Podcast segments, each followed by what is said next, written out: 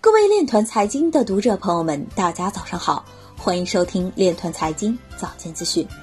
今天是二零二零年三月一日，星期六，农历庚子年二月初八。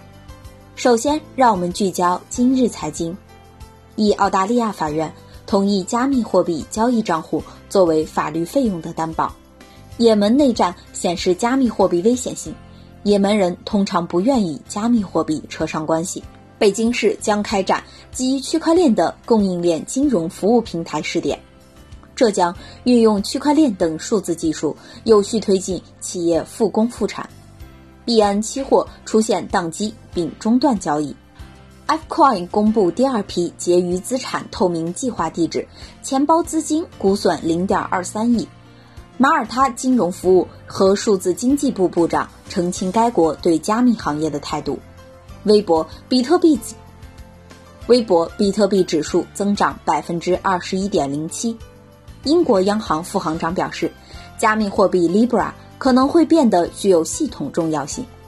张健表示，正配合林委会推动重启 Fcoin，一切事项与其家属无关。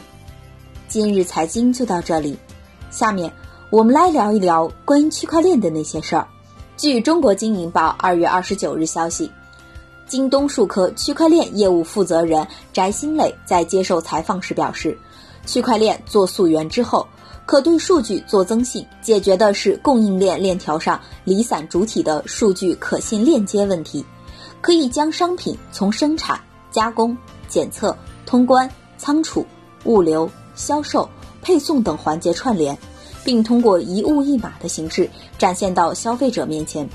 另外，场景的选择也是对技术的一种投资，可以理解为用京东自有场景和海量数据孵化和投资区块链技术。区块链的产业应用场景，一个行业如果没有做到数字化，其实完全不用考虑区块链，一味信息上链容易适得其反。以上就是今天链团财经早间资讯的全部内容，感谢您的关注与支持，祝您生活愉快。我们明天再见。